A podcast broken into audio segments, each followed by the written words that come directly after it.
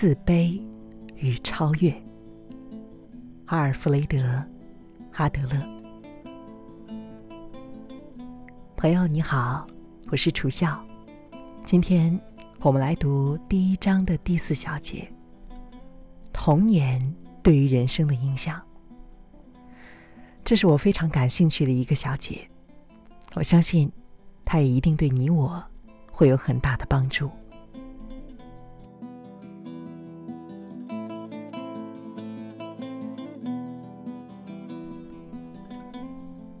当我们呱呱坠地的时候，就开始了对于生命意义的追寻。即便是婴儿，也会想要弄明白自己的掌控力和自己对于周围他人的重要性。儿童发展到五岁，便开始形成固定的行为模式，以此面向外物。这个时候，他已经对他人希望我做什么。成为什么样子，有了较深程度的感知。在随后的生活中，这种感知慢慢深化，逐渐形成自我和世界所期待自己所成为的更持久的观念。这个时候，我们便可以从个体相对固定的模式和想法来观视这个世界。经验都是先被接纳。然后才被诠释的，而诠释则会依据个体先前所认为的生命意义。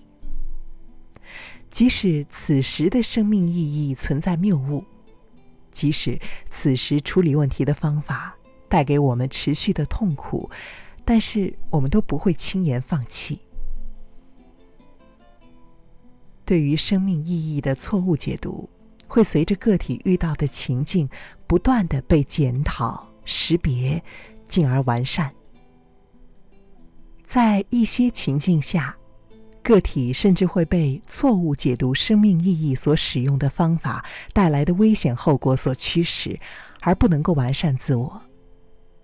但是如果没有外在的压力，他们就认识不到其中的谬误，也就没有改进的可能了。一般而言，专业人士的指导可以帮助我们更好的确立正确的认知道路，进而帮助我们识别错误，从而找到正确的生命意义。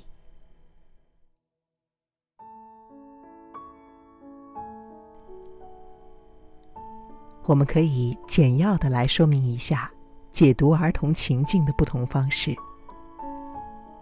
在童年时代所经历的不幸，有时候可以被赋予完全相反的意义。比如，有的孩子并不将自己的不快乐视为痛苦经历，而是看作吃得苦中苦，方为人上人。于是，他们努力的摆脱这个困境，为自己营造更好的未来。由此，他会这么想：我一定要努力的改善自己的生活，不让我的孩子像我一样经历这种痛苦。面对同样的情境，有的人则会这么想：上天太不公平了，其他人总是好运连连。既然上天待我这么薄，我凭什么还要善意的对待他人和世界呢？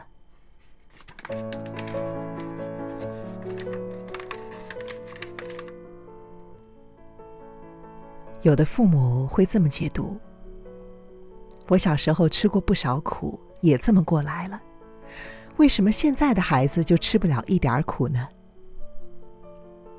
还有人可能这么想：童年时我已经吃过了足够多的苦，现在我做什么事情都应该得到上天的原谅。这些人的思想都会反映在他们的行为里。如果思想得不到改变，行为自然也没有办法被改变了。在此，个体心理学摒弃了决定论。经验并非成功或失败之母。我们的生活经验对我们没有太大用处，起决定作用的是我们赋予经验的认知和意义。所以说，我们是自我决定的，决定于我们赋予经验的意义。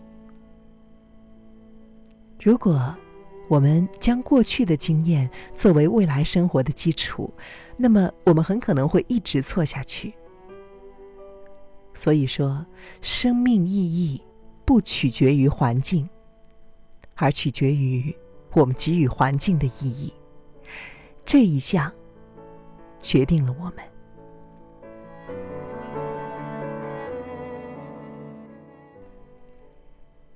成年失败者很多是因为童年时期对人生没有形成正确的认知。这其中，我们首先考虑那些婴幼儿时期存有缺陷或患病的孩子。这些孩子从小经历坎坷和痛苦，怎么会认为生命在于奉献呢？自己的人生比别人的都痛苦，自己为何还要去关心他人、为他人奉献呢？除非和他们有相同经历的人引导其学会关心他人。否则，他们形成不了正确的认知。不仅如此，他们还有可能因为比身边的人不幸而自暴自弃。如果这个时候有人给予关怀和同情，反而会加重其自卑感。在这样的环境中生长，他们会渐渐的失去价值感，觉得自己无用，认为整个世界。都把自己抛弃了。我是第一个研究先天身体残缺或内分泌异常对孩子生活产生消极影响的人。现在这个学科分支已经成绩斐然，但其发展方向并非我所预期和期待。我一直想要做的是找到克服这种消极影响的方法。而不是企图证明，这些人对于生活的错误认知是其先天残缺所致。而且，我想说，先天器官的残缺并不能够强迫人们建立错误的生活模式。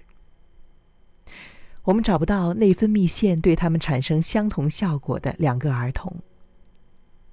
我们却经常可以见到一些儿童，他们克服自身存在的困难，迎难而上，发展了更加完善的自我。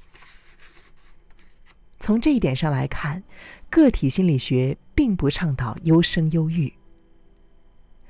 很多人才为我们的生活和社会做出了贡献，但他们或有身体缺陷，或有后天疾病。他们克服自身障碍做出的贡献是有目共睹的。他们努力奋斗，坚韧不拔，耐力更强。他们做出了一般人做不出的业绩。所以，只看外在，我们评判不了一个人的心灵好坏。既然先天缺陷不会直接导致错误的生命观，那么。为什么这类人在成年之后更多走向失败呢？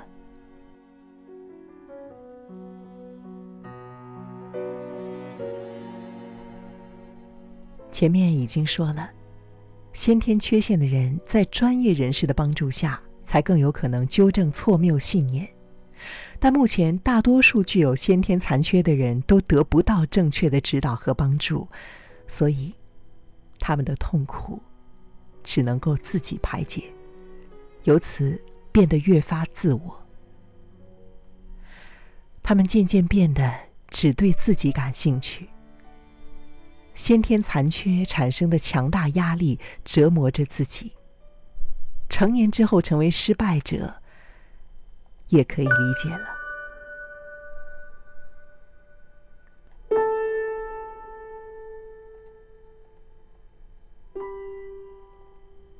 第二种容易出现错误认知的人群是溺爱儿童。家长对于孩子的过度宠爱，是很多孩子产生错误认知信念的直接原因。在这些被娇惯的孩子的认知里，自己最大，自己的想法就是法律，自己无需努力便可以得到一切。他们认为自己天生与众不同，其他人就应该为自己服务，这是非常危险的。如果在生活中，他们一旦发现自己并不是独一无二的，他人也并不一定总是会为自己考虑的时候，他就会感到强烈的痛苦感，感觉世界都背叛了自己。被娇惯的孩子从记事起便一直被娇宠，要啥有啥，对别人只有索取，没有回报。他们不懂和他人的相处，还有除了所求之外其他的方式。当成年之后遇到困难时，他只会求别人帮助。他们总渴望自己还能够像幼年那样集万千宠爱于一身，幻想着当大家重新把自己视为焦点时，处境就又可以跟以前一样了。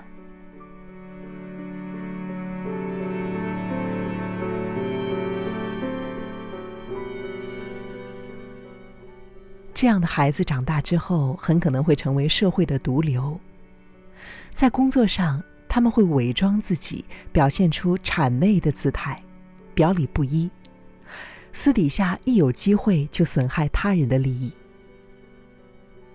他们不懂合作，没有办法跟他人合作完成某件事情。